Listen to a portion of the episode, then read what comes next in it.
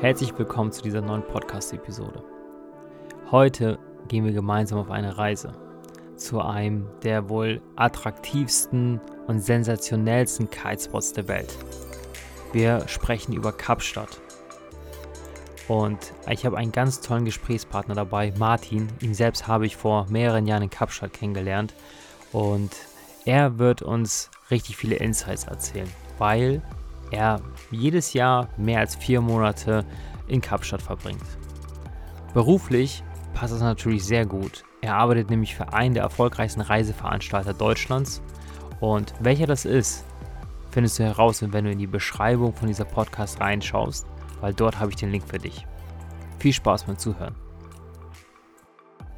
Moin Leute, ich bin Martin aus der Nähe von Hamburg ähm, und werde heute mit Dorian ein bisschen darüber schnacken, was man denn so in Kapstadt alles beachten kann, soll, muss, was wichtig für euch ist, wenn ihr mit uns da unten durch die Wellen flügen wollt oder eben wie die Bekloppten 30 Meter über uns in der Luft äh, fliegen wollt. Martin, es ist für mich eine, wirklich ein Geschenk, mit dir sprechen zu dürfen, weil Kapstadt für mich der bisher krasseste Ort auf der Welt ist. Also es gibt keinen Ort, wo man so viel äh, erleben kann und so äh, ja, einzigartige Kitesurf-Bedingungen hat wie in Kapstadt. Das ist, äh, kann ich direkt unterschreiben. Also als, ich das erste Mal dort angekommen bin, war ich auch nur so, wow, hier muss ich jedes Jahr wieder herkommen.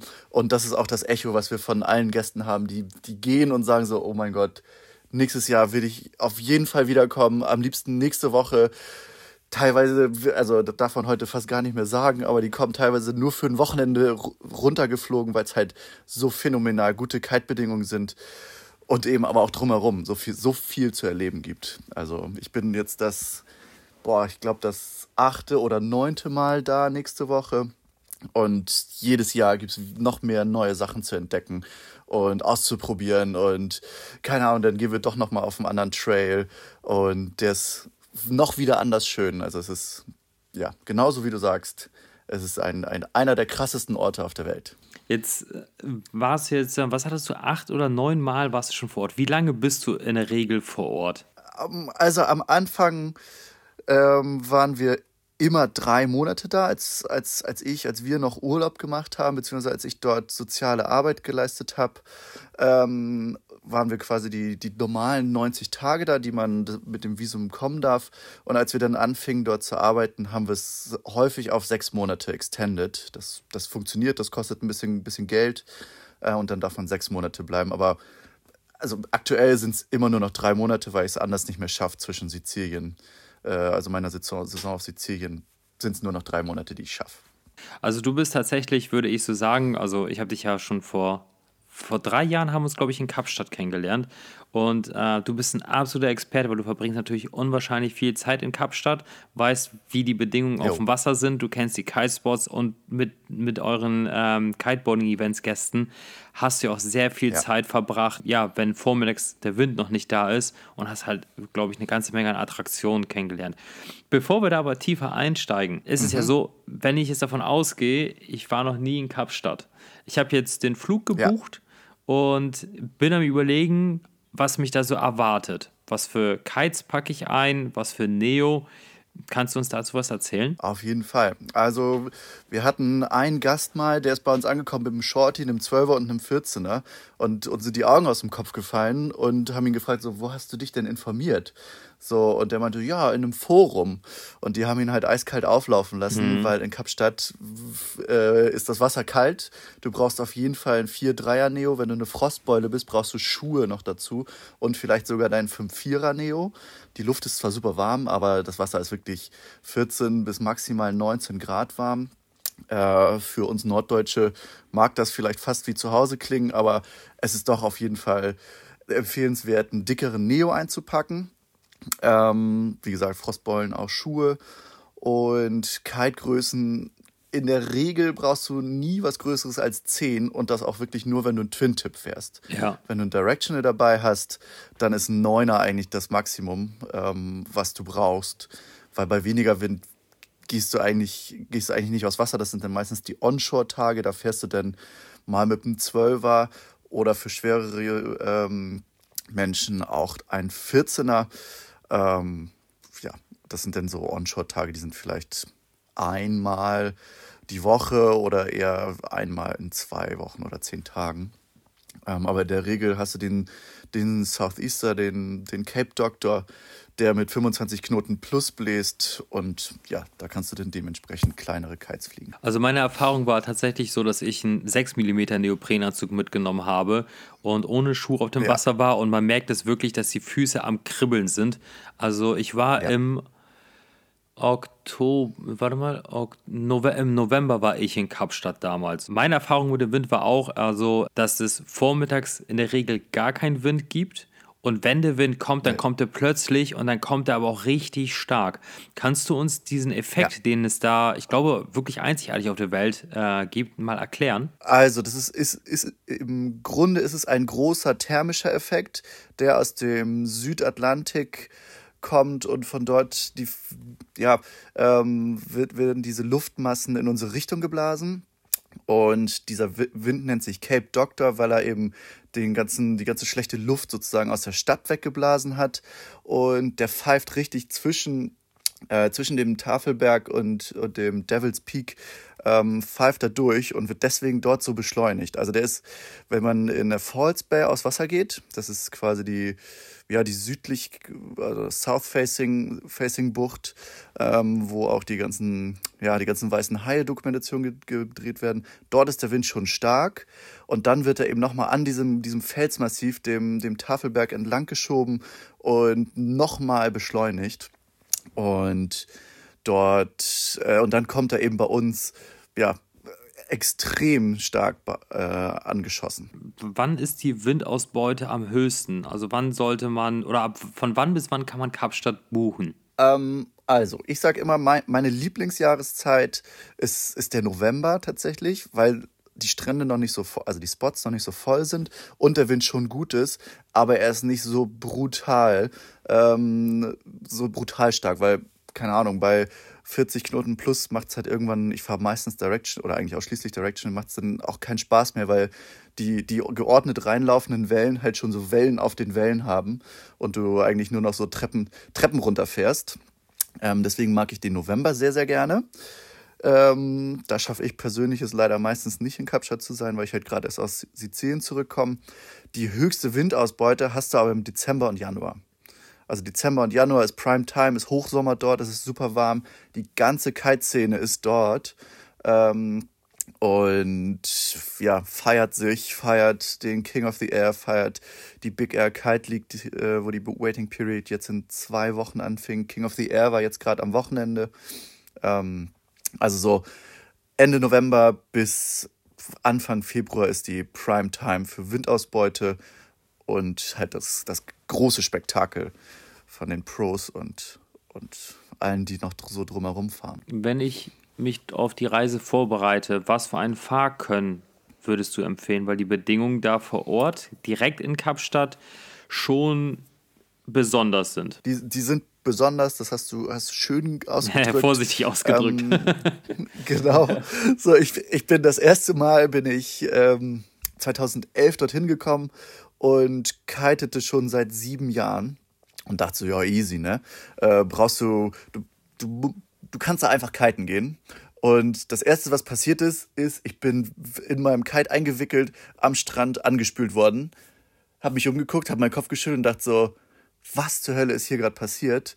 Ähm, es war auch in Musenberg, also das heißt also Onshore-Bedingungen, Onshore plus eine, eine große, stabile Welle, die reinläuft, ist besonders schwierig. Aber da habe ich gemerkt, okay, äh, Kapstadt ist nicht, ist nicht einfach so, ist nicht ohne. Ähm, man muss auf jeden Fall ein sicheres Fahrkönnen haben. Ähm, du musst zu 120 Prozent Höhe fahren können, ähm, weil du hast auch immer eine starke Strömung, die mit dem Wind geht. Das heißt, wenn du das Gefühl hast, boah, ich fahre super Höhe, dann hältst du vielleicht gerade erst die Höhe. Du hast Wellen, die auf einmal da reinkommen. Ähm, so Gäste, die bei, die bei uns ankommen, die, ähm, die die noch nie in der Welle unterwegs waren, die brauchen ein, zwei Tage, dann haben sie das auch drauf. Das Gute in Kapstadt ist, du hast äh, Side- oder Side-Offshore-Bedingungen. Ähm, vom Wind und deswegen fährst du immer direkt auf die Welle zu. Das heißt, du siehst, ob du die Welle schaffst oder nicht und da, da gewöhnst du dich ganz schnell dran. Wenn die Welle halt schon kurz vorm Brechen ist, dann musst du umdrehen. Ne? Deswegen eine, eine sichere Wende, die muss auch zack sitzen. Ähm, und dann, wenn die Welle quasi noch, noch ein bisschen flacher ist, dann kannst du halt rüberfahren. Ähm, und dann kommst du schnell klar. Also du musst Safe-Höhe fahren, äh, Safe wenden. Im Idealfall ähm, kannst du springen, das oder weißt auf jeden Fall, was passiert, wenn du in der wenn du abhebst, weil wenn man über, zu schnell über eine Welle fährt oder der der äh, einfach nur den Rücken quasi wieder runterfällt, dann bist du immer in der Luft und da solltest du natürlich keine Panik bekommen. Ähm, sondern wissen, okay, Kite erstmal auf 12 und dann wieder runterlenken und dann hast du eigentlich das, äh, das geschafft. Also man muss kein Pro, Pro sein, um in Kapstadt fahren zu können, aber die Basics müssen zu ja, 120 Prozent sitzen. Mhm. Das kann ich ganz genauso bestätigen. Ich weiß noch mein erstes Erlebnis in Kapstadt, hm, wie ich rausgegangen mhm. bin. Man muss aber auch da ganz stark unterscheiden. Geht man jetzt mit dem Surfboard raus oder mit dem Twin-Tip? Weil mit dem Twin-Tip ähm, kannst du ja bei ähm, Side Onshore oder Offshore-Wind kannst du ja leicht über die Wellen rüberspringen. Mit einem Surfboard Total. ist es aber was ganz anderes. Und zwar kann ich mich daran erinnern, dass ich jetzt erstmal rausgefahren bin und ganz Zeit vorne am Strand ja hin und her gefahren bin. Und dann hatte ich Julian angesprochen und meinte, ey, wie komme ich denn da drüber? Weil ich habe in meinem Leben das noch nicht erlebt, dass eine gebrochene Welle, das Weißwasser, über meinem Kopf war. Also es war so hoch, dass ich dachte, hey, selbst wenn die Welle gebrochen ist, komme ich da doch im Leben nicht drüber. Und ja. Und das war dann natürlich mit dem Surfboard eine ganz neue Erfahrung. Und da gibt es etwas, was du uns auch erklären kannst. Ich kriege es nicht mehr ganz zusammen, aber in Kapstadt beobachtet man erstmal die Wellen und man zählt die Wellen. Ich glaube, ja. drei Wellen. Kannst du uns das mal bitte erklären, wie das funktioniert, wenn man mit dem Surfbrett darüber möchte? Also man, man kann nicht sagen, es sind immer drei oder es sind immer fünf Wellen. Das kommt auf den Swell drauf an. So, Kapstadt funktioniert über einen Ground Swell, das heißt, ein Sturm irgendwo weit entfernt auf dem Meer erzeugt ja, Bewegung im Wasser, Wellen und die bauen sich auf und kommen zu uns an den Strand. Und manchmal ist es jede, äh, jede siebte Welle ein Set. Manchmal ist es so, wie du gesagt hast, jede dritte Welle ist sozusagen die höchste Welle und dann wird sie tiefer. Man, man, bevor man den Schirm überhaupt startet, äh, steht man am Strand und zählt die Wellen bis, also ähnlich wie beim Gewitter. So, ne? Beim Gewitter, wenn, wenn, wenn der Blitz ist, dann zählst du auch eins, zwei, drei. Und wie viele Sekunden, ne? so Pi mal Daumen, so viele Kilometer ist das Gewitter entfernt. Und bei den Wellen ist das auch so. Du, du guckst, okay, das war jetzt die höchste Welle, die ich jetzt in den letzten zehn Minuten gesehen habe. Und ähm, von der zählst du dann, äh, zählst du dann wieder, wie viele Wellen sind es bis zur nächsten höchsten. Und dann weißt du, alles klar, es sind sieben Wellen zwischen den hohen Wellen und in der Mitte, also bei der dreieinhalbsten Welle sozusagen, dort ist die, die flachste Welle, wo du gut rüberkommst. Ähm, das ist sozusagen die niedrigste Welle. Ähm, und ja, auf dem Directional ähm, wirst du dir sehr schnell den sogenannten Foam Climb äh, angewöhnen. Das ist ein ganz, ganz lustiger Effekt, den kriegt man mit dem Twin Tip nicht so gut hin, weil das nicht so viel Auftrieb hat. Ähm, aber das, das Directional hat ja viel mehr Volumen. Und wenn du, sobald du das, das, das, dieses Weißwasser, von dem du gesprochen hast, unter deinem, also unter, den, unter die Nase kommt, hebst du dein vorderes Bein und du wirst automatisch, wie in so einem Lift, wirst du über das Wasser, also über den Schaum hochgezogen. Ähm, weil es eben Auftrieb hat und dich hochdrückt und dann, du hast den Schirm auf 12 und dann lenkst du ihn hinter der Welle wieder runter und so kommst du auch über großes Weißwasser rüber.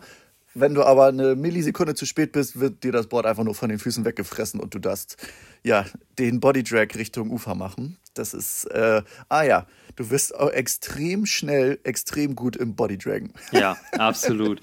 das, das, das ist das Erste, was du in Kapstadt meistens ähm, lernst. Extrem mm. schneller Bodydrag, mm. egal wo du bist. Ob es zurück zum Strand ist oder draußen, du verlierst dein Board. Ähm, du willst nicht lange in dem kalten Wasser da rumliegen oder halt möglichst schnell wieder zu deinem Board und, und loslegen können.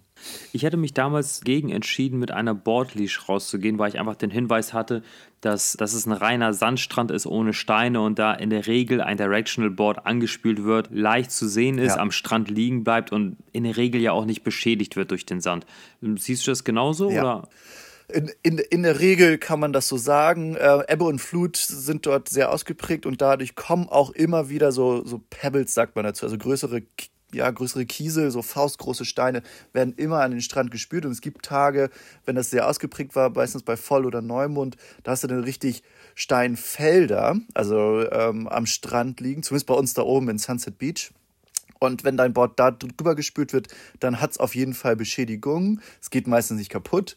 Aber ähm, all, all das rechtfertigt nicht oder jede Beschädigung an deinem Board, selbst wenn eine Finne rausbricht oder du ein Ding hast, was Reparatur, äh, was repariert werden muss, er rechtfertigt nicht eine Leash zu nehmen, weil eine Leash ist ein, ist, ist ein großes Risiko ähm, dahingehend, dass es schnell auch mal durch die Bar, also quasi zwischen deiner ähm, deinem Deep Power Tump und den, den, deiner Steuerleine durchgeschossen werden kann von der Welle, wenn du einen Wipeout hast.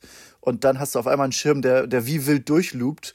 Und also wir fahren manchmal mit Leash, wenn die Welle vier, fünf Meter groß ist, weil dann wird dein Board einfach nur noch am Strand zerstört von diesem starken Weißwasser. Du brauchst eine Leash, um alleine auch nicht so in dem Line-Up da draußen, ja, äh, durch die Mangel genommen zu werden, sondern dass du möglichst schnell wieder losfahren kannst. Dann fahren wir Leash.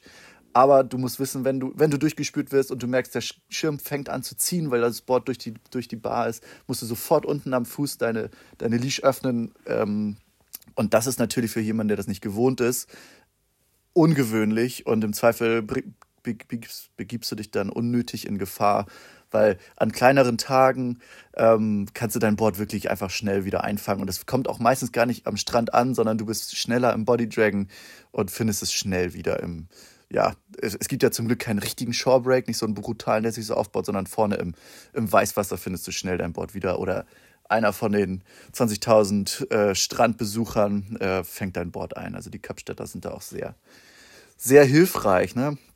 Die sind da auch schon drauf vorbereitet. Die können fast alle starten und landen. Kannst du den 70-jährigen Opa oder das 15-jährige Mädel kannst du fragen.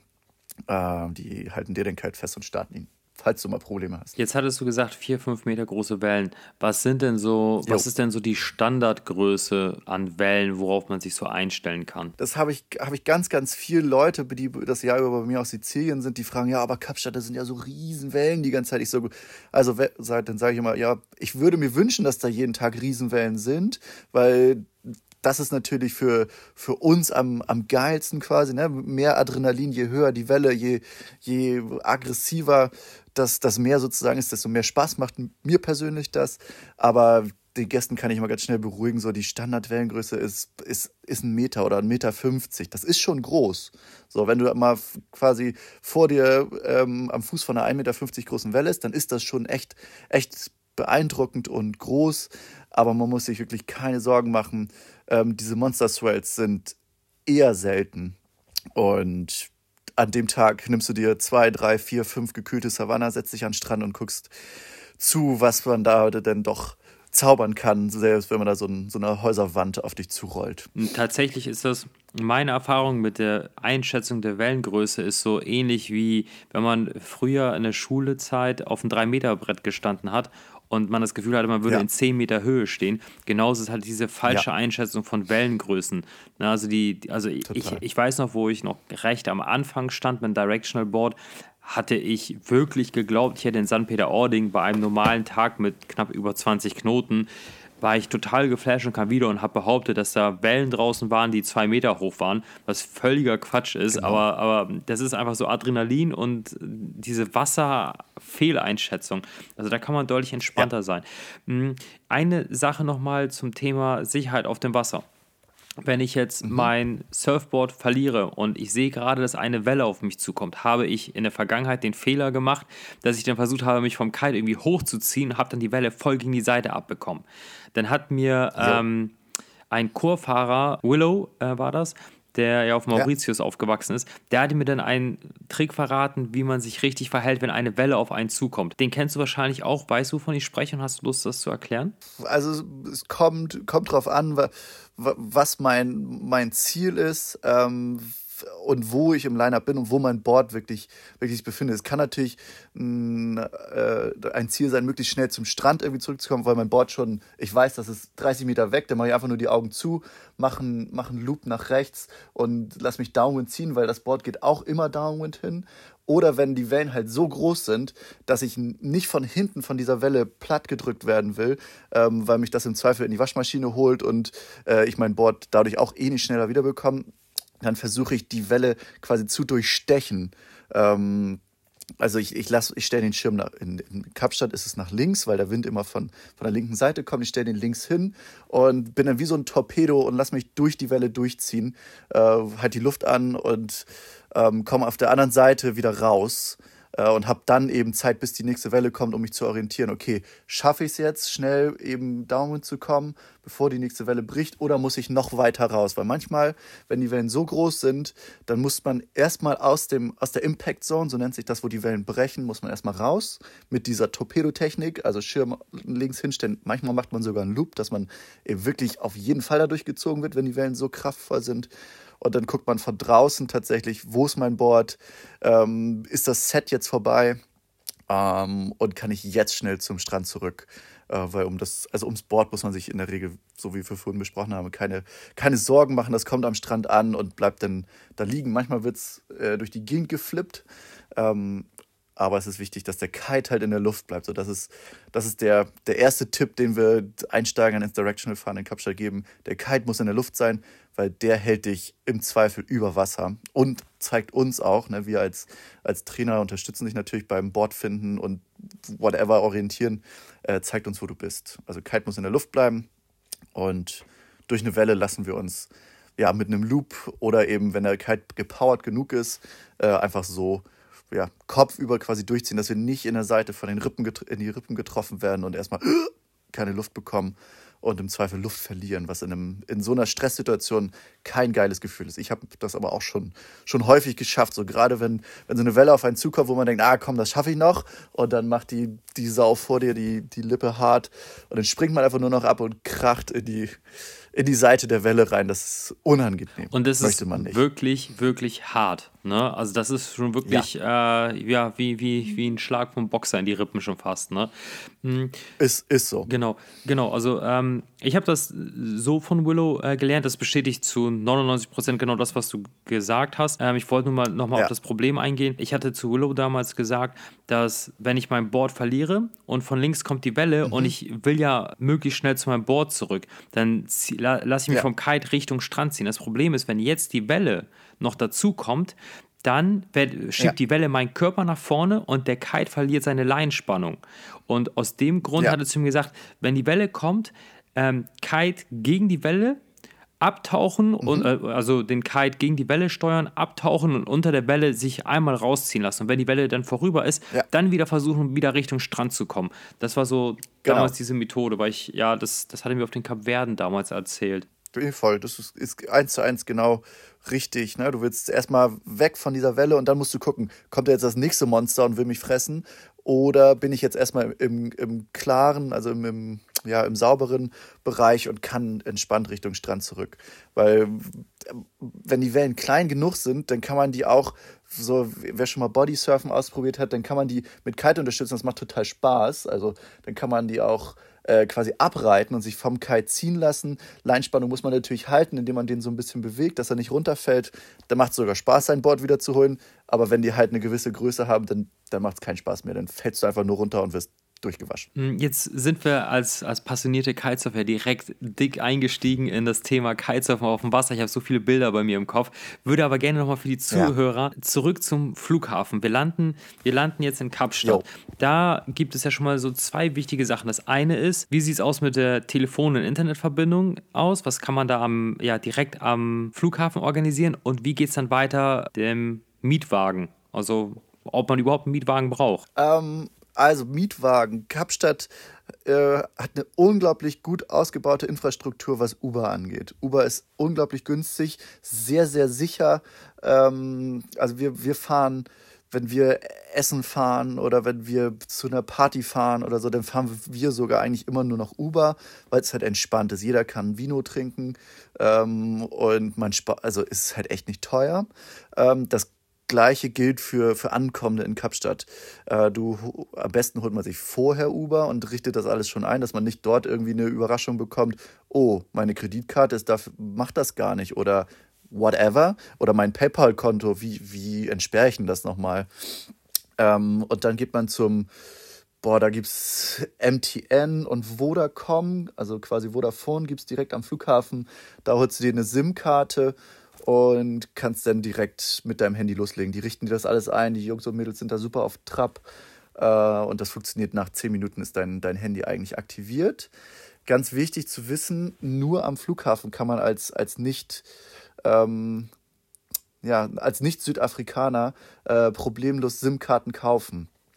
Hinterher im, im Shop muss man meistens ein, ja, so entweder eine Residency, also deinen dein Ausweis vorlegen, oder halt ein Proof of Residence. Das muss von deiner, ja, von der Unterkunft, wo du wohnst, wird dir das ausgestellt, so ein, so ein Permit, dass da bestätigt wird, okay, äh, Martin wohnt für die nächsten dreieinhalb Wochen hier bei mir im Isabella Drive, Nummer bla bla bla, ich bin die und die, der darf sich so eine SIM-Karte holen. Das ist aber ein Schritt, den man gar nicht machen muss, weil am Flughafen kann man eine SIM-Karte einfach so kaufen und das ist auch empfehlenswert. Also du willst in Südafrika willst du immer Empfang haben und du hast auch überall Empfang, Handyempfang, ähm, dass du einfach keine Ahnung, du du hast dich auf dem Tafelberg verlaufen, ganz ganz blöd. Ähm, ist uns ist ein Gast von uns mal passiert und der hatte äh, der hatte dann keinen Empfang und konnte sich bei uns nicht melden, der konnte sich bei niemandem melden und das war, es wurde halt dunkel und der ist im Dunkeln diesen Tafelberg runtergeklettert über irgendeinen Weg. Wir haben schon echt fast die Bergrettung losgeschickt und dafür ist es einfach praktisch, beziehungsweise wichtig, ein Handy zu haben und ein Handyempfang. Also das würde ich auf jeden Fall empfehlen. Und vor Ort ähm, kannst du viel mit Uber lösen ähm, Kiten, also die sogar, sogar Downwinder. Also es gibt die Uber-Fahrer, das sind dann aber quasi schon spezialisierte Uber-Fahrer, die dann diese Fahrten annehmen. Den sagst du, hey, ich will oben in, äh, in Dördesteen nachher abgeholt werden. Wenn du kein Aquapack für dein Handy dabei hast, hol, warte da, hol mich da ab. Und dann fährst du meinetwegen in Blueberg los und dann wartet der da auf dich und dann fährst du mit ihm zurück. Das die, wenn, wenn du das das erste Mal ausprobierst mit einem, manche gucken da ein bisschen schräg, wenn du dich sandig und salzig ins Auto setzen willst, die sagen dann nee, aber wenn du da die, die richtigen erwischt, dann kannst du sogar einen Daumen mit einem Uber-Fahrer fahren. Ähm, wenn du allerdings, äh, was auf jeden Fall auch zu empfehlen ist, auch mal die, die Spots unten Richtung Cup, also weiter entfernte Spots ausprobieren möchtest, ähm, da wird das Uber dann irgendwann doch schon teuer und dann lohnt es sich, ähm, doch, doch ein Mietwagen. Vielleicht für die fünf Tage, wo du so, solche Ausflüge planst, zu nehmen. Ähm, die Infrastruktur dort unten ist, ist ziemlich gut, was das angeht. In der Peak Season sind die aber tatsächlich äh, relativ ausgebucht. Also da ist es dann eher Glück, dass du noch eins bekommst. Zumindest bei denen, die man gut bezahlen kann, bei der Avis oder ähm, Rental, andere große Rental-Car-Anbieter, die haben in der Regel immer, immer welche, aber die kosten dann dementsprechend. Vielleicht noch eine äh, wichtige Information für alle, die sich dazu entscheiden, vor Ort selbst mit dem Auto unterwegs zu sein oder sich auch mal ein Motorrad oder oh, was ja. anderes zu mieten. Äh, worauf will ich hinaus, Martin? auf den Linksverkehr. Ja, ganz genau. Das ist vom Gehirn so schwer zu verarbeiten. Also auf der Straße zu fahren, geradeaus, ist kein Problem. Aber sobald du abbiegen willst und du diese links vor rechts Situation dann hast, dann, dann, dann spielen ja. alle alles im Gehirn funktioniert plötzlich nicht mehr. Du hast total den Blackout und ich ja. habe dann immer auf die Bremse gedrückt und musste echt erstmal, ich habe mich dann totgestellt und habe gewartet, bis alle an mir vorbeifahren, weil ich selbst auch, auch, auch auf ja. dem Longboard ähm, fahre ich, äh, da bei euch am Sunset Beach ist ja eine Häusersiedlung, ich fahre mit dem Longboard, ja. fahre auf der linken Spur, Ne, alles cool, biege dann in eine Straße ab und fahre automatisch immer in den Gegenverkehr hinein mit meinem Longboard. Also das ist ja, ja, ja. Komm, kommst du damit gut zurecht, wenn du da vor Ort bist? Oder, oder wie lange brauchst du, um sich. Ja, also inzwischen komme ich damit ziemlich gut zurecht. Ähm, dort ist es fast gar kein Problem mehr, aber in den ersten Jahren, wie oft ich in so einen Kreiselverkehr drum reingefahren bin und, und stand, dann da stand und halt rückwärts fahren musste. Also, das ist schon wirklich, wirklich heftig. Da muss man sich echt konzentrieren. das, das Witzige, was mir jetzt immer noch passiert, ist, sobald ich aus Südafrika zurückkomme und hier in Deutschland wieder Auto fahren will, setze ich mich immer auf der rechten Seite ins Auto hm. und wundere mich, wo das Lenkrad ist. Ja, das passiert mir noch. Ja.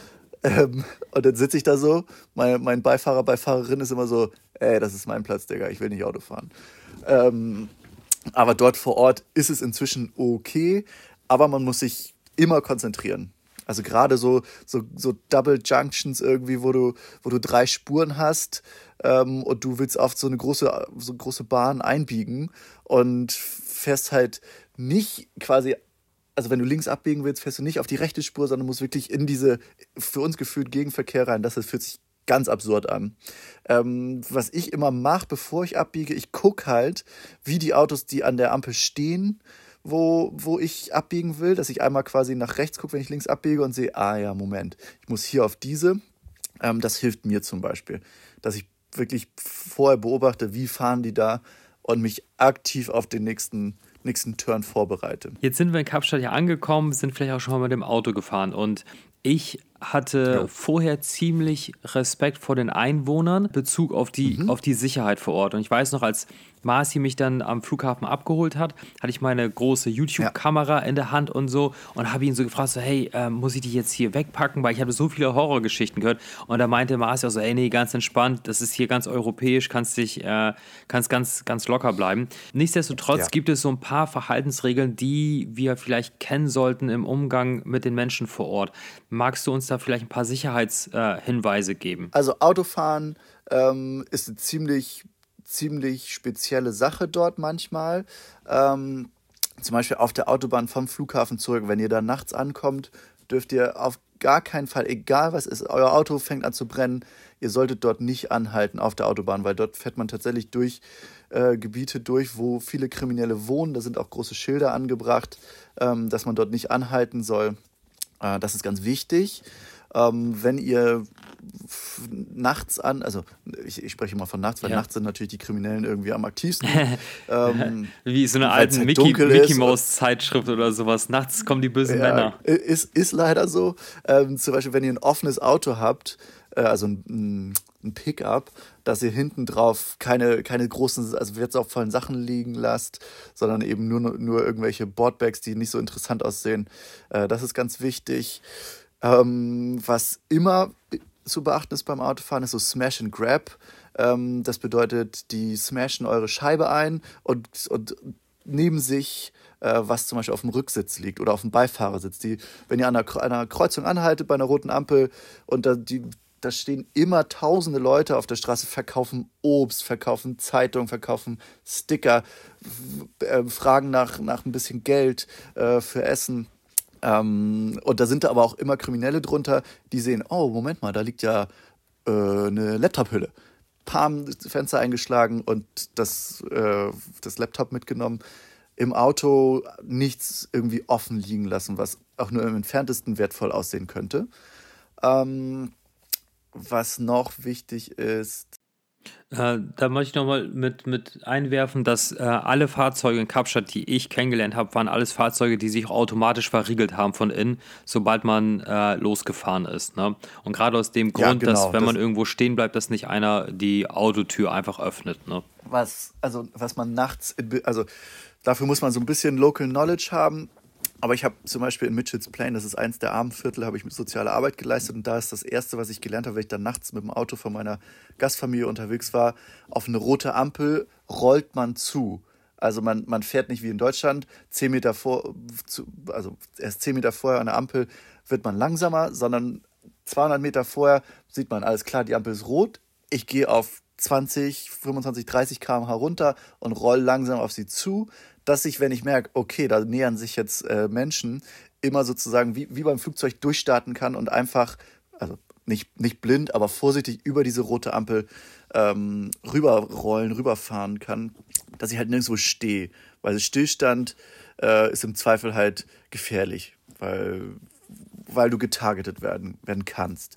Das ist mir in all den Jahren ist mir das nie passiert. Das sind alles Geschichten, ähm, die aber von Locals kommen, also von, von meiner Gastfamilie eben. Das passiert, aber das passiert halt wirklich auch, also solche Sachen passieren nur, wenn du in, in shady Gegenden unterwegs bist, wo es halt, ja, wo wo man eigentlich nachts nicht unterwegs sein, sein sollte. Aber ich musste halt zurückfahren nach Hause, um, ja. Und für die Zuhörer, das erkennt man sehr gut in Kapstadt. Ich, ähm, ich, ich hatte noch nicht das Glück, so viel von der Welt sehen zu dürfen. Aber es war, ja, beeindruckend ist das falsche Wort, aber es blieb einem wirklich tief im Kopf ähm, hängen, wie krass der Unterschied zwischen arm und reich ist in Kapstadt. Also, dass man in Kapstadt ein Bentley und Ferrari an der Ampel sieht, ist schon fast normal. Und dann hat man auch ja. Menschen, die ähm, an der Autobahn zwischen den Leitplanken wohnen. Also die haben da eine Plane gezogen und die wohnen im Prinzip auf der Autobahn. Und äh, ja. daher kommt dann ja auch so diese Kriminalität, dass es ein paar Menschen gibt, die da ja ums Überleben kämpfen und, und sehr viel dafür tun. Die Sicherheit besteht aber darin, dass man, heißt das Gated Communities oder wie, wie, wie heißt das, wenn man da. Also genau, es, es gibt Gated Communities, das sind aber tatsächlich ähm, ja, Wohnorte, wo du durch ein gesichertes Tor, teilweise mit, mit Maschinengewehren gesichertes Tor fährst. Es gibt aber auch Gegenden, die sind, die sind einfach sicherer, so wie wir, wo wir wohnen in Sunset Beach, das ist keine gated Community, da fährt aber alle fünf Minuten ein privater Sicherheitsdienst durch die Gegend. Ähm, so gated Community ist wirklich, die wollen jeden draußen halten, auch jeden Touristen, die wollen einfach privat leben.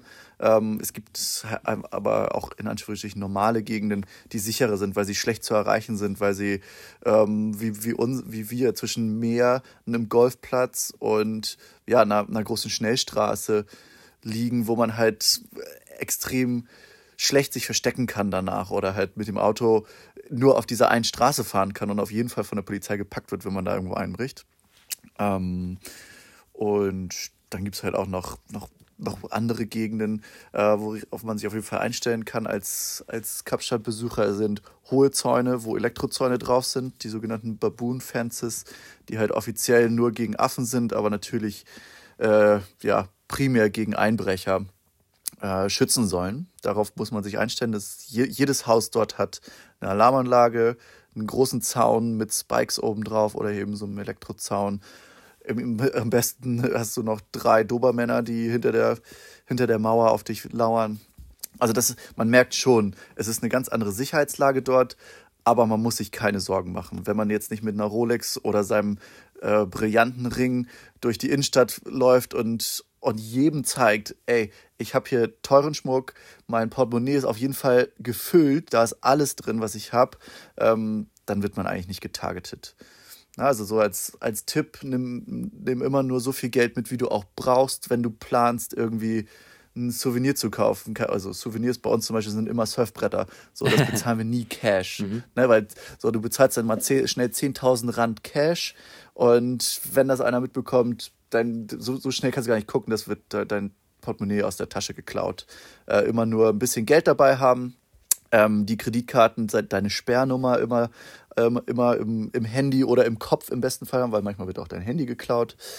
Ähm, und wenn du mal abends, also meistens abends wieder, eine schlechte Erfahrung hast, du bist feiern auf der Long Street, die ist eigentlich sehr, sehr sicher, biegst irgendwie im, im Dunenkopf in der falschen Straße ab und dann kommt jemand auf dich zu und sagt, hey, mach mal deine Taschen auf.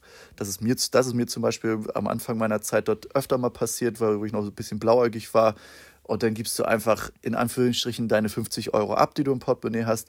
Der Typ ist glücklich, lässt dich, lässt, lässt dich in Ruhe und du hast halt nicht ja, 500 Euro abgegeben. Ne? Weil wir Deutschen sind ja ganz klassisch immer, ja, wir müssen ganz viel Bargeld dabei haben zur Sicherheit mhm. und haben das dann im besten Fall auch immer noch immer am Mann. Das auf, auf jeden Fall im Hotelzimmer lassen oder wo auch immer ihr wohnt und nur ein bisschen Bargeld dabei haben. Genau, äh, das kann ich auch nochmal bestätigen. Also diese, ähm, das worüber wir jetzt sprechen, das ist jetzt echt außerhalb von den Kitespot-Regionen. So habe ich das zumindest wahrgenommen. In der Nähe vom Kitespot ja. kann man sich ganz entspannt aufhalten. Da kann man auch mit seiner großen Kamera Videos, Fotos machen. Man kann da entspannt jo. mit seinem iPhone rumlaufen und auch zum Supermarkt und alles. Weil das ist, das sind ja, ja. in Kapstadt kommt man mit wenig Geld sehr weit, will ich mal dazu sagen. Also dass, dass, dass ja. da, dass man da teilweise in Villen wohnen kann für, für einen, einen Nachtpreis wie bei uns in Deutschland bei Airbnb. Das ist wirklich ja. phänomenal und dementsprechend ist die Gegend halt auch wirklich sehr sicher. Es gibt sogar einige Zimmer, die haben auch nochmal so einen Notknopf, den man drücken kann, falls man in einer Notsituation sein sollte, dass dann auch sofort Sicherheitsdienst oder Polizei kommt, das weiß ich gar nicht. Und da ja. nochmal ja, die Bestätigung, äh, bevor ich nach Kapstadt geflogen bin, hatte ich nochmal den Hinweis, äh, da habe ich nämlich auch einen anderen Kiter gefragt von, von Slingshot, den Marius, also liebe Grüße an ihn. Ähm, wie ich denn da vor Ort denn mit meiner Kamera umgehen sollte. Ne? Und er meinte, hey, wenn du da auf mhm. den Märkten unterwegs bist oder abends, ne, meinte er, das ist, als ob du so einen Pfeil über den Kopf hat, hast und alle, alle sehen, da läuft einer mit einer dicken Kamera rum. Ähm, da sollte man vielleicht so an einigen Stellen dann, ja, lieber zu Hause lassen, ne? also wie ja. du es auch mit Rolex ge gesagt hast. Mhm. Zu Longstreet ja. würde ich gerne auch nochmal einen Hinweis geben. Wir haben vor Ort von euch gelernt, also auf keinen Fall alleine vor die Tür gehen. Also, dass wir immer in, ja. immer in einer Gruppe bleiben. Und von Freunden, die ja. da vor Ort gewesen sind, ich hatte tatsächlich gar keine Kneipentour mitgemacht, weil ich immer so vom Tag schon so geflasht war, dass ich das abends nicht mehr so gebraucht habe. Aber gerade wenn man mhm. eine Kneipentour macht, vielleicht auch nur mit einer Person oder irgendwann verlässt man auch mal alleine vielleicht ähm, doch die Kneipe oder möchte in eine andere Kneipe gehen. Hm, das ist so, jede Kneipe hat Sicherheitspersonal am Eingang. Und wenn man von einer. Kneipe zur anderen gehen möchte, man alleine ist, dann nimmt man in der Regel wirklich, so doof das ja auch klingt, ein Uber und fährt mhm. wirklich zwei Kneipen weiter, steigt aus, bezahlt und geht halt sofort in diese Kneipe rein. Ja, genau. So, so, so kann man das lösen. Die Long Street ist tatsächlich so abgesichert, dass dort fast nichts passiert, aber wenn man auf Nummer sicher gehen will, dann macht man es genauso, wie du gesagt hast. Ruft sich innen drin ein Uber, trinkt noch, noch ein Bier und dann geht man auf die Straße, wenn das Uber ankommt, spricht mit dem Sicherheitspersonal und äh, es gibt zum Beispiel einen Club, das Modular, das ist downtown gelegen, also noch ein bisschen anders abgelegener als die Long Street und da wirst du dann tatsächlich auch dahin begleitet zu deinem Uber. Da checkt das Sicherheitspersonal, okay, ist das auch wirklich das Kennzeichen? Und erst dann darfst du, darfst du zu dem Uber gehen. Also die, die Kapstädter sind da schon sehr darauf vorbereitet, dass dort ja nichts passieren kann ähm, mit Locals oder auch Touristen. Also die, die kümmern sich da um jeden gleich. Das ist halt, also ich habe seit, seit Jahren habe ich kein schlechtes Gefühl mehr in Kapstadt, einfach weil ich mir ja die ersten drei Jahre so, so ein paar Sachen geleistet habe, ähm, die, die ich jetzt nicht wieder machen würde. So mit meinem kompletten Laptop, Reisepass, allem Geld, was ich hatte, musste ich meine, mein Visum verlängern und wurde natürlich direkt getargetet und, und halt mit einem Messer vorgehalten, versucht aus, also jemand hat versucht, mich auszurauben. Dann kam aber, von dem man das überhaupt nicht erwartet hätte, so diese Parkboys, die da überall in den Parkplätzen stehen, hat mich dann verteidigt und gerettet sozusagen. Ähm, und du bist da, also man spürt, dass man, egal wo man herkommt, man dort immer ja, eigentlich wollen die, die, die Kapstädter, dass man safe ist. So, weil, weil sie natürlich Angst haben, dass man als, als Touri, so wie wir jetzt darüber sprechen, und halt quasi ein bisschen Angst nehmen können. Ähm, die meisten Leute haben halt, so, so wie vor dem Weißen Hain, totale Angst, dahin zu gehen und würden deswegen wegen dieser Sicherheitslage äh, nie nach Kapstadt kommen. Und das, das ist natürlich nicht im Interesse von, von jedem Kapstädter, der mit Touristen Geld verdient. Und Tourismus ist dort einfach der Einnahmepool in Kapstadt. Ähm, ich kann das auch bestätigen. Also so diese äh, Fantasie, die sich, die man da manchmal im Kopf hat, bevor man da hinfliegt, die ist halt so viel größer, ja. als wie es denn vor Ort ist. Also wirklich so ein paar Regeln befolgen, ne? Ähm, ja. Einfach im geschlossenen ja. Fahrzeug fahren, äh, sich in Gruppen aufhalten und mit einem Uber äh, zu fahren und vielleicht halt ja nicht die Rolex zeigen äh, oder das Bargeld und ja. dann ist alles gut. Also wir waren da auch wirklich in Menschenmengen ja. unterwegs, wir waren auf verschiedenen Märkten und in keinster Weise habe ich irgendeine Situation wahrgenommen in meinen Augenwinkel, die irgendwie auf eine Bedrohung hingewiesen hat. Also da einfach genau. wachsam sein und das ist halt ein, kann man auch wirklich entspannt überall hingehen. So, ne? Denn noch ein kleiner Hinweis, wenn man mit einem Mietwagen unterwegs sein sollte und man dort einparkt, da gibt es Parkboys oder wie nennt man nennt, nennt ihr die? Ja, Parkhelfer, Parkeinweiser. Ähm, das ist, äh, hat mich so ein bisschen irritiert und äh, um ehrlich zu sein, es hat mich irgendwann genervt. Wir waren ja immer äh, mit euch mit dem Auto unterwegs und dann kommen immer welche, die ja. winken dich in die Parklücke ein, wo, wo ich dann irgendwann so dachte so, hey komm, ich habe ja schon seit ein paar Jahren Führerschein, ich meine, ich war Beifahrer, ne? aber trotzdem habe ich so gedacht, hey, warum kommen die immer an? Dann winken die einen ein ja. und man gibt ihnen jedes Mal Trinkgeld. Und dann habe ich äh, einen von ja. euch mal gefragt, ey, warum macht man das überhaupt? Was, was soll das? Und er meinte, nee, nee, nee, Dorian, das siehst du, du siehst nicht, worum es hier geht. Die, ja. Wenn sie dich einwinken, das ist ja einfach nur ein netter Gruß. Der, aber darum geht es gar nicht. Man gibt den Menschen das Geld, weil die auf dein Auto aufpassen. Und die sogar verhindern, dass genau. man Strafzettel bekommt. Also ich weiß noch, dass wir mal in Longstreet waren und wir sollten Strafzettel bekommen. Und dann kam einer von den äh, Parkeinweisern zu uns und hat gesagt, ja, hier, da waren zwei Leute, die wollten euch einen Strafzettel geben. Konnte ich aber verhindern. Und ja, und, und dazu sind die Menschen da und deswegen sollte man denen auch wirklich jedes Mal Trinkgeld geben. Ne? Und die begleiten einen ja auch zum Auto. Ne? Also die passen auch auf einen selber Richtig. auf. Ne? Ja, das ist, das ist dort ist sowas wie Kultur. Das ist, dass du hast überall immer jemanden stehen, der dich einweist und manchmal sind das tatsächlich auch einfach nur irgendwelche Leute, die sich eine Warnweste gekauft haben. Aber egal wie, wie verwahrlost dieser Mensch wirkt, der nimmt diesen Job tot ernst. Also der passt auf dein Auto auf, wenn sich da irgendjemand dran zu schaffen macht, dann, dann meckert der den Typen auch an oder, oder das Mädel, das sich da dran zu schaffen macht und schickt die weg. Ähm, also man, man sollte den schon, äh, man, das, keine Ahnung, man gibt den fünf Rand, das sind, weiß gar nicht, das, ist, das sind nicht mal zehn Cent, ähm, wenn ich mich gerade nicht, nicht verrechnet habe. Also sind wirklich äh, Peanuts, es sind wirklich Peanuts. Genau, es sind Peanuts. Ähm, und für die, du, du hilfst denen damit halt auch. Na, das ist, ist, man könnte sagen, es ist, es ist so, es, es ist sowas wie Betteln, aber sie, sie machen dafür was. Und ich weiß nicht, dafür kann man denen das Kleingeld, mit dem man eh nichts anfangen kann, mit dem diesen kleinen Randmünzen da, kann man denen das auf jeden Fall gut in die Hand drücken und kann mit einem guten Gewissen parken und hat vielleicht noch ein bisschen, bisschen was Gutes getan, wenn sie sich davon ein Stück Toast oder so kaufen und nicht nur Alkohol. Ähm, und es gibt auch offiziell, also jetzt, jetzt könnte man natürlich denken, ja, okay, Almosen gebe ich jetzt irgendwie nicht so raus, wenn man das gar nicht muss. Es gibt aber solche und solche. Es gibt offizielle, und die haben auch so eine Nummer und die haben auch einen Ausweis und denen musst du das geben. Wenn du denen das nicht gibst, kriegst du ein Ticket. Und dann gibt es die, die sich nur so eine Warnweste angezogen haben und das quasi ja, für, für einen Obolus machen. Ähm, aber die offiziellen, die haben auch eine Maschine dabei, die, die stellen dir auch äh, einen richtigen Schein aus und die musst du auch sagen, okay, ich bin jetzt hier anderthalb Stunden frühstücken in ähm, unten in der, in der Innenstadt und das musst du auch bezahlen. Wenn du es nicht machst, ja, kriegst, krieg deine Autovermietung ein Ticket und dann kriegst du ein Ticket. Hm. Ich glaube, wir haben jetzt eine ganze Menge an Sicherheitshinweisen. Kommen wir mal wieder zu dem ganz, ganz Positiven ja. in Kapstadt. Ähm, ja. Es, also ein Erlebnis neben dem Kitesurfen war für mich das Essen vor Ort. Magst du uns dazu was erzählen? Oh, ja. Also das ist, oh, das ist einer der Gründe, warum, warum ich da auch, auch hin, wieder hinfliegen möchte. Ja, also mein Leben dreht sich tatsächlich extrem viel um Essen. So, ich lebe siebeneinhalb Monate des Jahres auf Sizilien, wo ich eine unglaublich gute Küche genießen kann, ähm, die aber natürlich nur sizilianisch ist. Und wenn da auch was nicht von Mama gekocht ist, dann wird es auch nicht gegessen. So sind die Sizilianer da drauf. Und du hast das für mich ist es ein Kontrastprogramm in Kapstadt, weil du hast einen Schmelztiegel von Kulturen. Da sind ja früher viele Leute aus, aus Indien hergeholt worden zum Arbeiten. Die Engländer waren da zum Arbeiten und auch als Kolonialisten. Die Holländer waren da. Also es ist die, die Rainbow Nation, da heißt es nicht umsonst. Ne? Das ist wirklich jede Nation der Welt ist dort ver vertreten und dementsprechend auch die Küchen der Welt. Und du kannst, wenn du 14 Tage da bist, kannst du 14 Tage jeden Abend in einem anderen Restaurant Weltklasse Essen genießen. Und es ist, es ist der Knaller.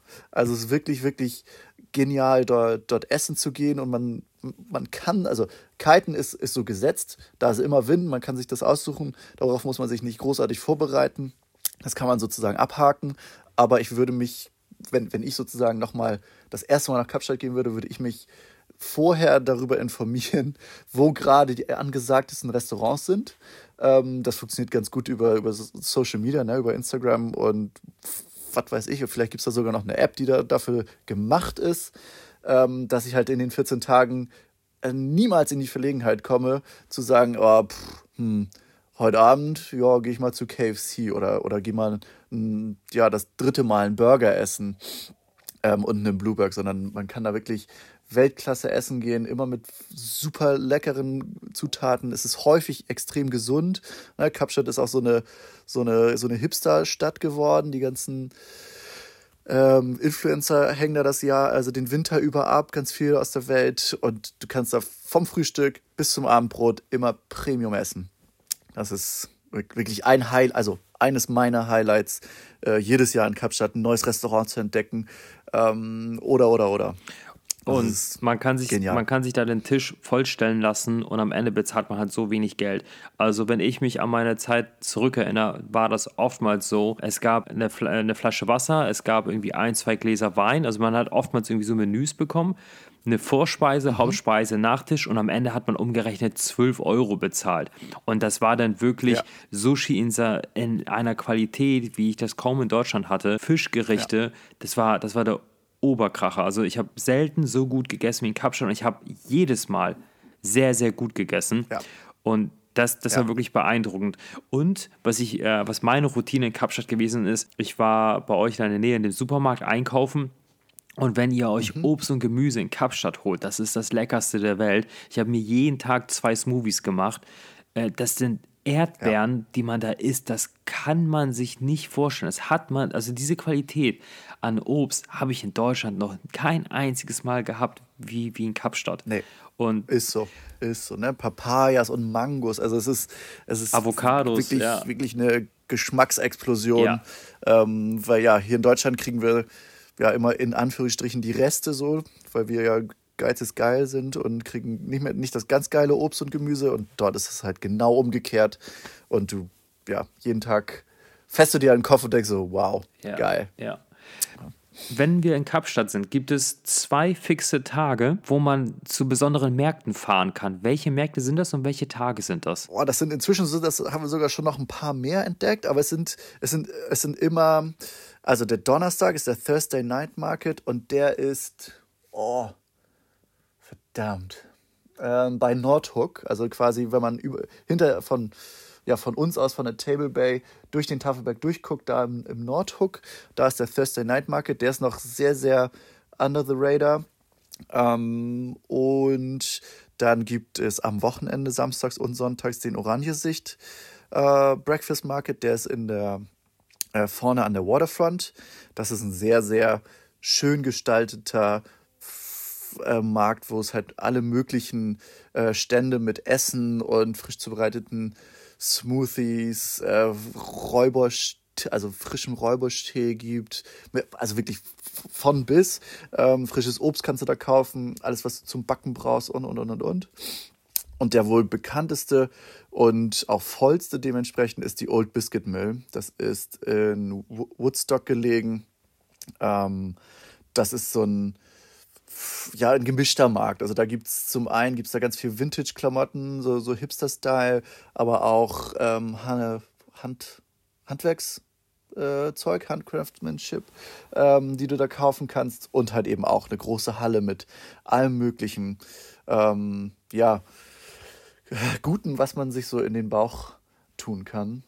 Ähm, und das sind tatsächlich auch auch Highlights in der Woche. So, dann steht man morgens auf, fährt um 10 los, ähm, isst da gut zu, ist da lecker Frühstück und dann kommt man zurück um eins und dann geht der Wind an äh, und geht direkt kiten. Oder wenn man, wenn man sagt, okay, heute habe ich keinen Bock auf kiten, weil die letzten acht Tage war ich schon durchgehend kiten, weil immer Wind ist, ähm, dann kann man da auch ein, ein kleines Sektfrühstück machen und irgendwie den Tag ein bisschen beschwipst beginnen und ausklingen lassen gerade sonntags, Kapstädter lieben es, sonntags zu feiern. Das ist, haben die mit den Sizilianern äh, gemein. Die machen immer Sonntagsparty und dann kann man auf dem Markt starten und dann zum Beispiel zu einem der Weingüter fahren. Da sind dann auch wirklich große Partys.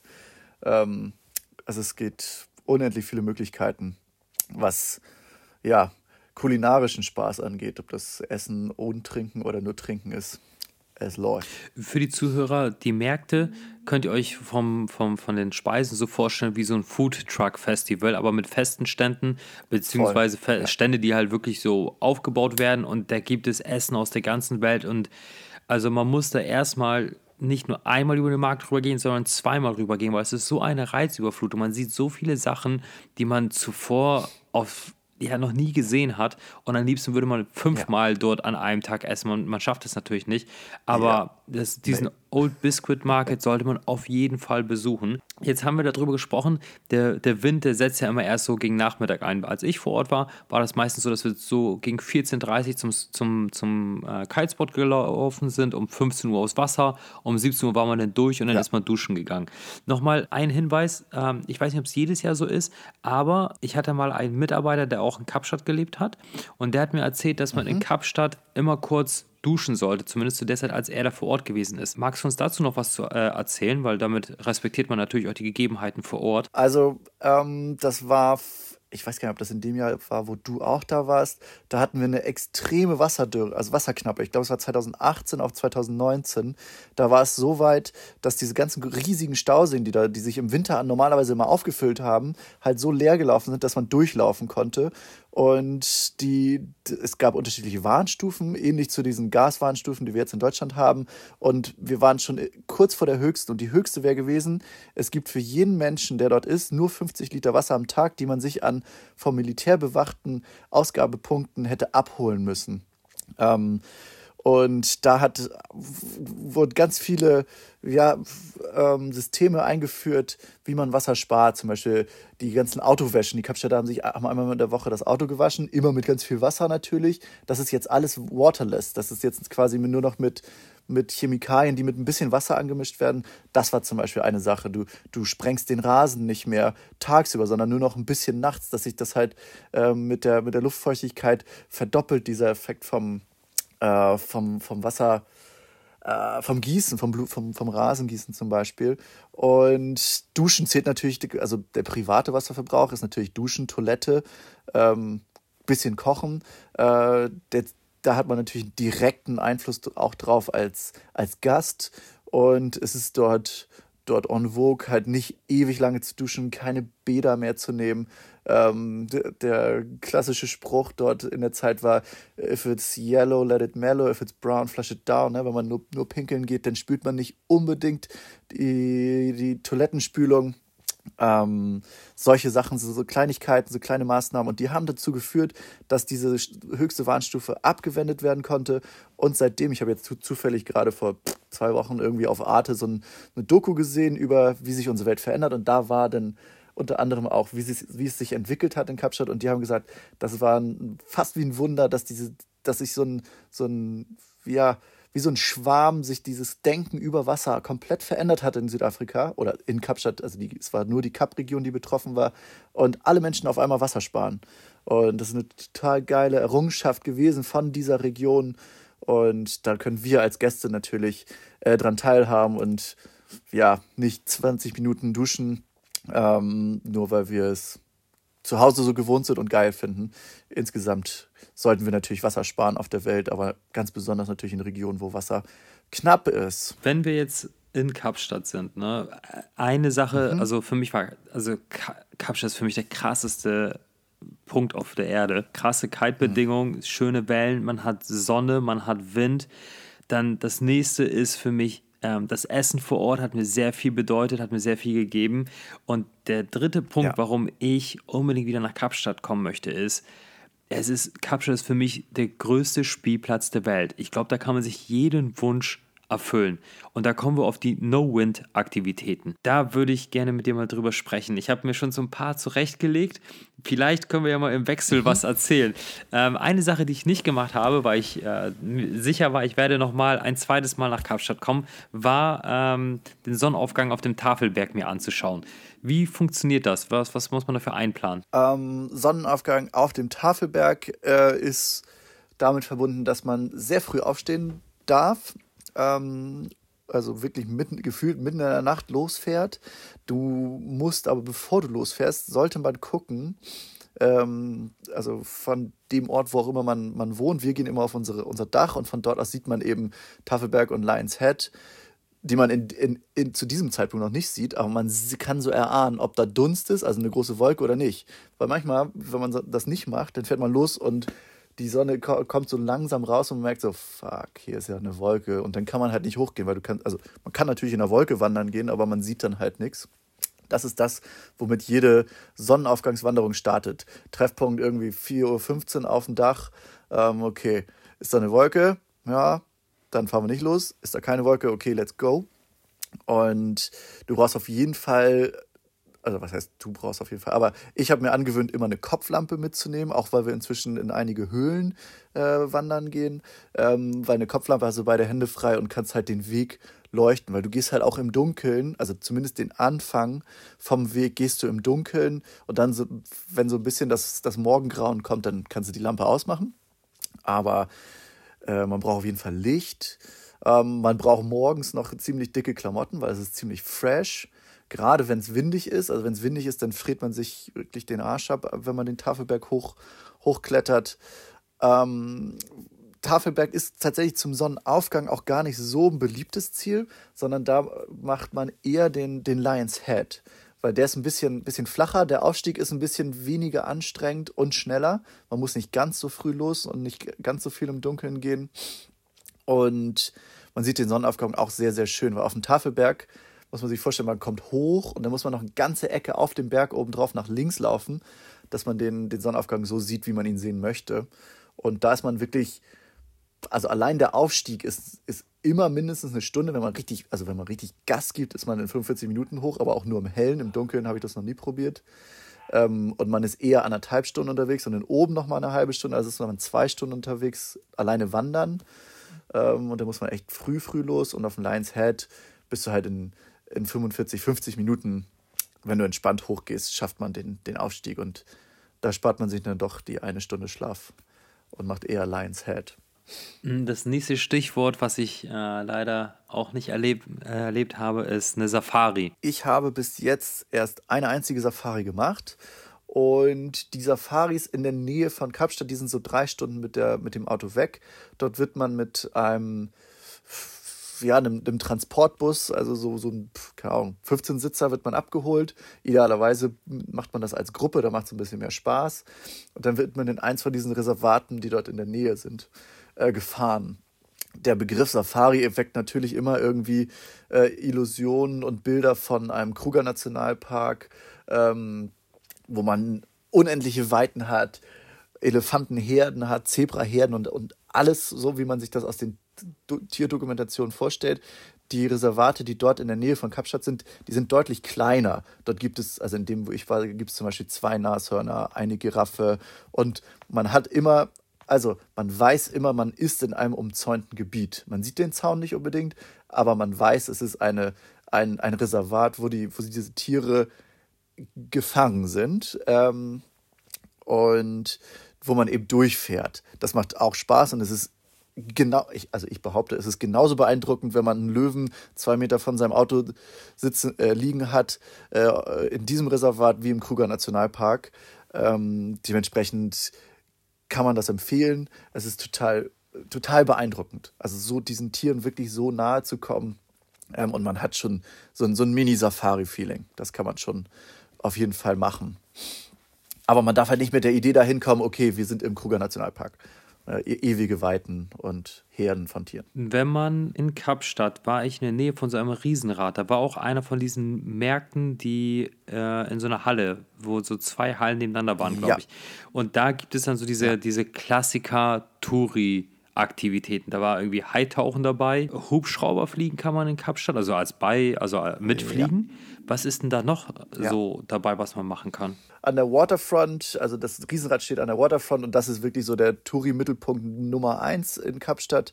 Da findest du alles, was, was es gibt. Da kann man zum Beispiel auch eine wunderschöne zum Sonnenuntergang so eine Katamaran-Tour buchen. Da bist du mit unendlich vielen Leuten auf dem Katamaran, aber fährst aufs Meer raus, vor der Stadt, siehst quasi, bist im, am Fuß des Tafelbergs, die Sonne geht im Meer unter, du guckst nach links und siehst so eine, diese geile Stadt, oh, krieg ich Gänsehaut, äh, wie, wie der Tafelberg angestrahlt wird, so rot, rot leuchtend und du denkst dir so, wo bin ich hier? Das ist sowas, was Mainstream sozusagen, was, was ich immer wieder machen würde. Ähm, äh, allgemein kannst du natürlich so, so, eine, so, eine Segel, so einen Segelturn machen. Das geht ganz gut. So, also nicht Segelturn, sondern mit einem Boot irgendwie einmal durch die, die Bucht heizen. Ähm, was ich jedem, der ein bisschen historisch interessiert ist, empfehlen würde, ist das Robben Island, das Gefängnis, wo Nelson Mandela und Mitstreiter jahrzehntelang gefangen waren, ähm, zu besuchen. Das ist extrem eindrücklich und gibt einem ein Gefühl für diesen Struggle, den dieses Land immer noch durch, durch, durchstehen muss. Also bis heute ist das ja alles noch nicht so richtig im, im Grün da unten politisch.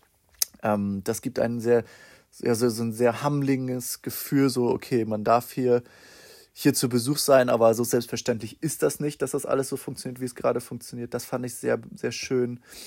Ähm, Paragliden kann man vom Signal Hill, das ist quasi der, ja, der Po vom Löwen, ne? der Lion's Head ist sozusagen der Kopf vom Löwen und Signal Hill ist so, wenn man darauf guckt, ähm, rechts dieser kleine Hügel und da gibt es äh, Paragliden, da kannst du dann, das sind meistens nur fünf Minuten, außer du hast richtig geilen Wind, dann sort man da auch schon mal 20 Minuten durch die Gegend, aber alleine über diese Stadt rüberfliegen mit so einem Paraglider, also natürlich im Tandem habe ich das gemacht, das war sehr geil und dann mitten am Wasser auf diesem, ja, vorne am Stretch in Sea Point landen, das ist, ist sehr eindrücklich und gar nicht so häufig, habe ich mir sagen lassen, dass man über einer Stadt paragliden kann.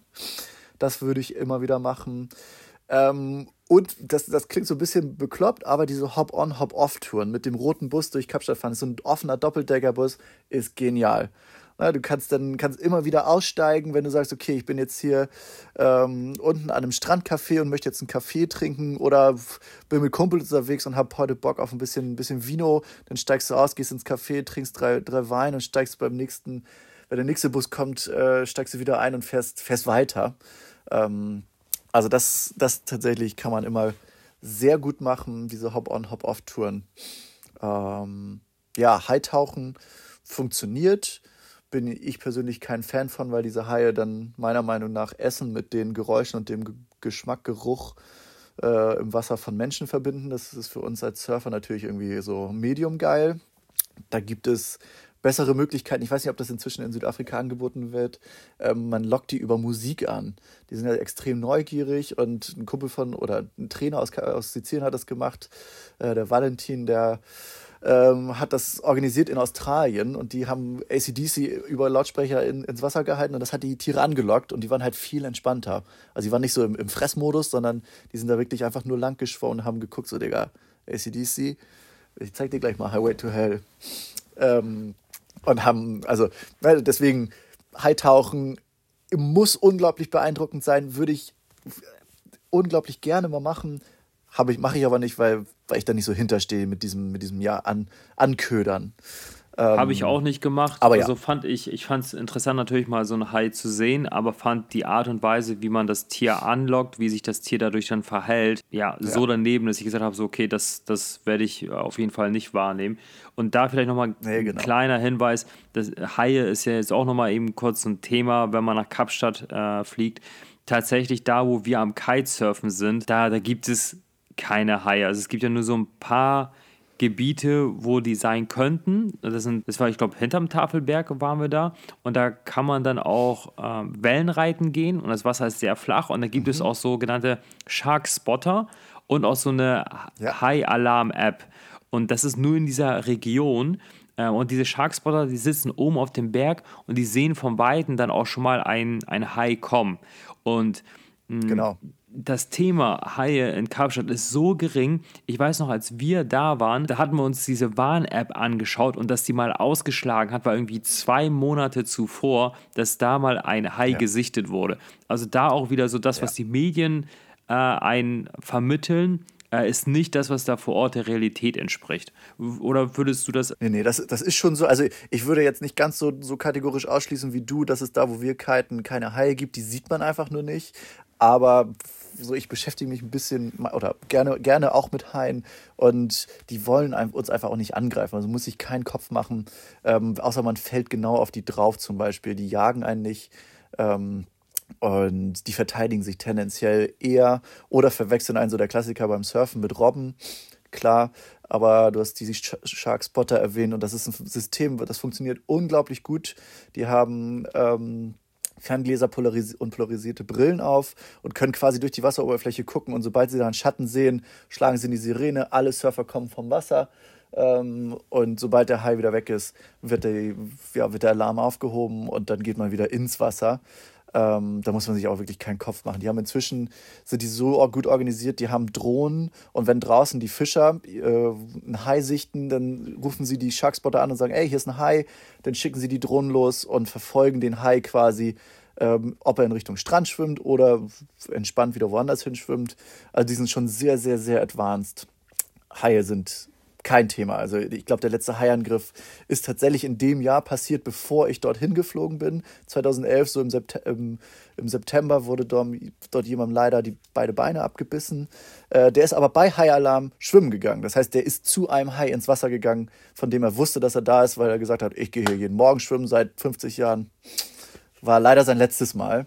Ähm, was aber sehr, sehr schön ist, ist, dass die Kapstädter danach nicht gesagt haben, wie an, an in etlichen Stränden in Australien oder sogar die, die Ostküste rauf in Durban, ja, wir machen wir hängen jetzt alles mit diesen Netzen ab, scheißen drauf, dass da Schildkröten und Delfine und alle möglichen Tiere drin verrecken, sondern wir machen weiter unser Sharkspotter-System, bauen das weiter aus und es funktioniert super. Also das muss man wirklich so sagen.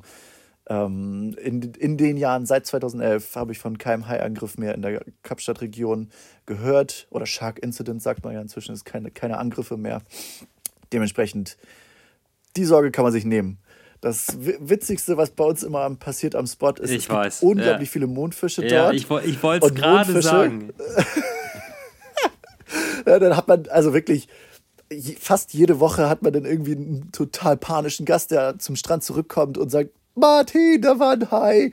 Und ich so, ja, lass, bleib mal hier, komm, wir landen dein Kite und dann schicken, schicken wir jemanden los. Und in der Regel sind es halt nur Mondfische. Die haben aber eine fast genau gleich aussehende Rückenflosse. Ähm, und das ist schon fies. Also da kann ich, ja, gerade mit diesem, das, das, das spukt immer im Hinterkopf rum, auch bei mir. Ähm, ne, irgendwie, das, es gibt hier die Haie.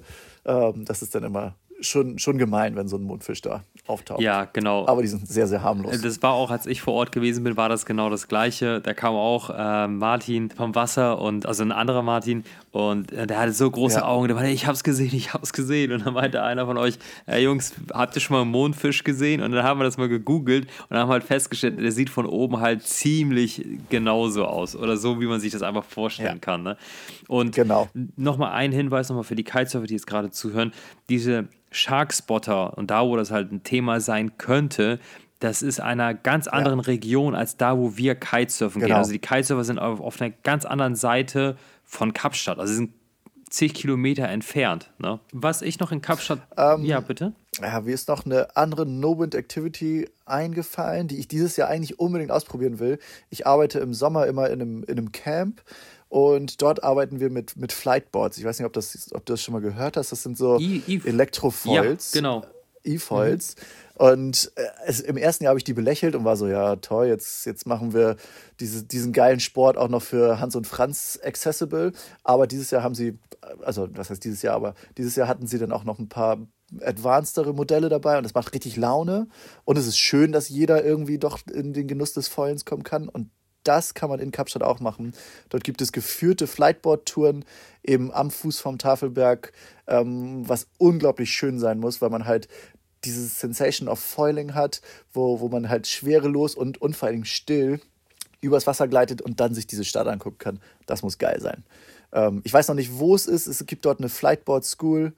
Ähm, aber ja, also das werde ich zum Beispiel dieses Jahr als neues, neues No-Wind-Ding ausprobieren. So morgens, wenn das Wasser noch so richtig ölig ist und du da durchfährst, das muss geil sein. Plan da einen ordentlichen Muskelkater ein. Also das ist körperlich richtig anstrengend, das Board vorne runter zu drücken. Das ist ein richtig krasses Ganzkörper-Workout. Und das erfordert, selbst als erfahrener Kitesurfer, erfordert das echt Übung, damit schnell fahren zu können. Ne? Ja, genau. Also wir, ich bin diese Woche bin ich, war ich viel damit, äh, diese, ja, dieses Jahr in dieser Woche war ich viel damit unterwegs.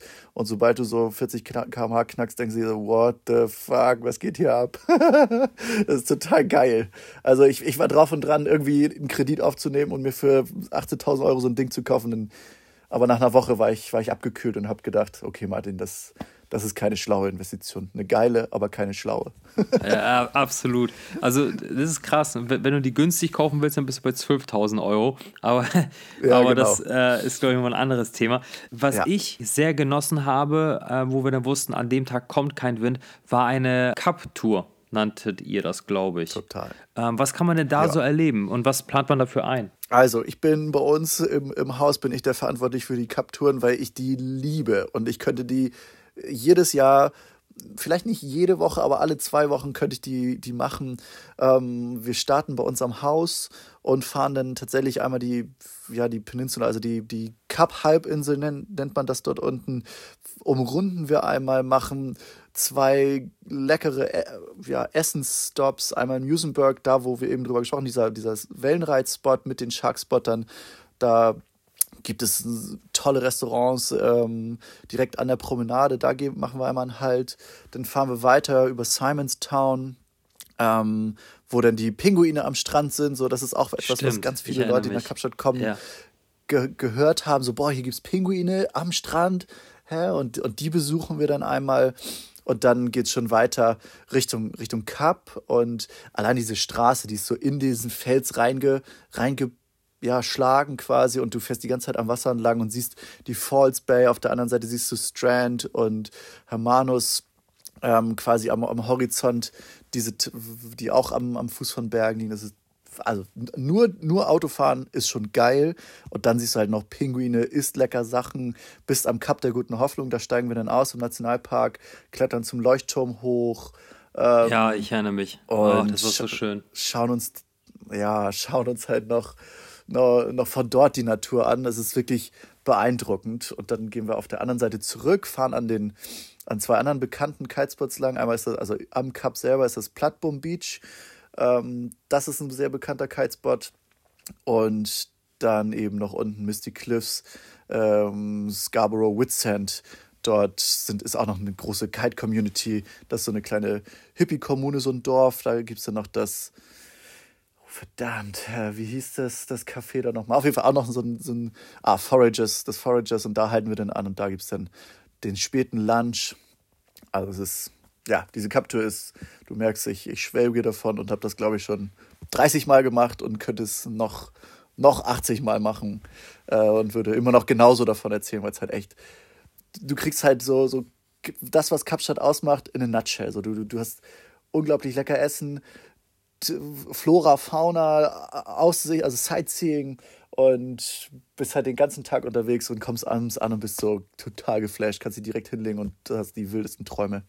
Also es ist wirklich sehr, sehr, eine sehr, sehr schöne Tour. Was mir da bei der Tour so in Erinnerung geblieben ist, war auf dem Weg dorthin, ich habe in meinem ganzen Leben noch nie so große Bäume gesehen wie dort. Mhm. Also die hatten, ja. die hatten einen Durchmesser, dass das, ich habe gedacht, ich wäre in einer Filmstadt unterwegs. Ich habe, ich hab, also unvorstellbar. Also das, das, das waren Bäume im Durchmesser.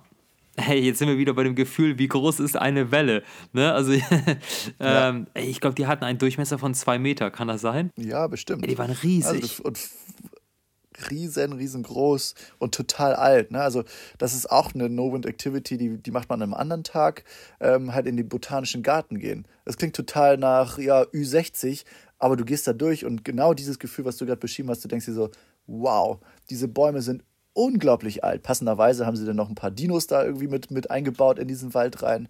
Also es ist total schön, super, super schön. Von dort könnte man zum Beispiel auch auf den Tafelberg wandern, auch eher durch so ein, durch so ein Waldgebiet, halt nicht so in der Knallersonne wie der andere Weg hoch.